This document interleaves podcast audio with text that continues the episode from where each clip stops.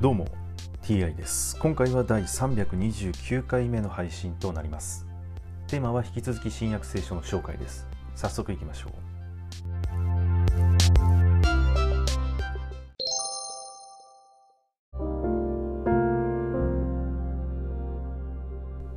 新約聖書第328回。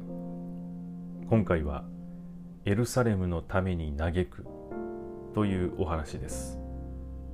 ちょうどその時ファリサイ派の人々が何人か近寄ってきてイエスに言った。ここを立ち去ってください。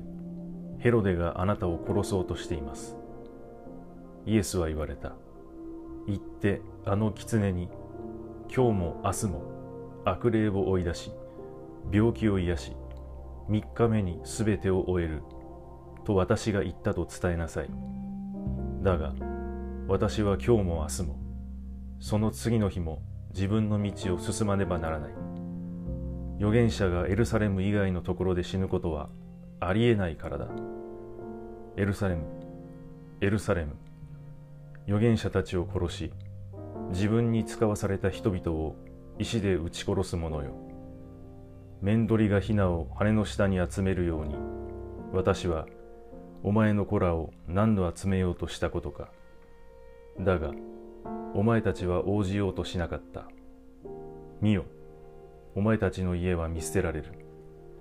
言っておくがお前たちは主の名によって来られる方に祝福があるようにという時が来るまで決して私を見ることがない。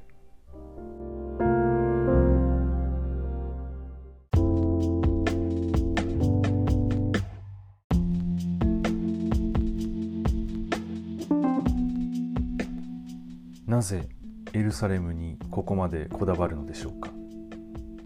はい今回はこれで以上です。また次回もどうぞよろしくお願いいたします。それでは。